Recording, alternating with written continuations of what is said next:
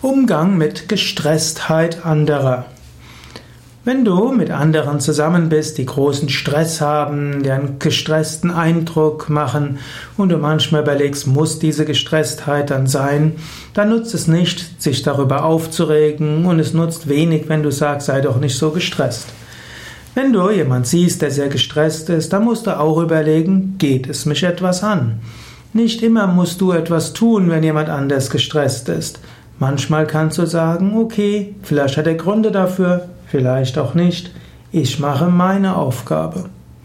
Eventuell bist aber auch du der Grund für die Gestresstheit des anderen. Dann kannst du schauen, ja, vielleicht sollte ich meine Aufgabe und meine Arbeit etwas gründlicher machen. Vielleicht kannst du dem anderen etwas helfen. Vielleicht kannst du dem anderen etwas abnehmen. Vielleicht kannst du auch einfach ein Ruhepol sein.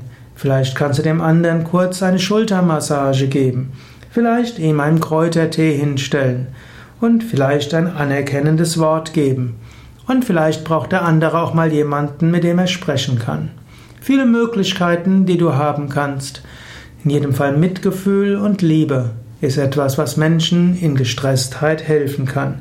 Aber manchmal eben auch tätige Hilfe, selbst etwas tun.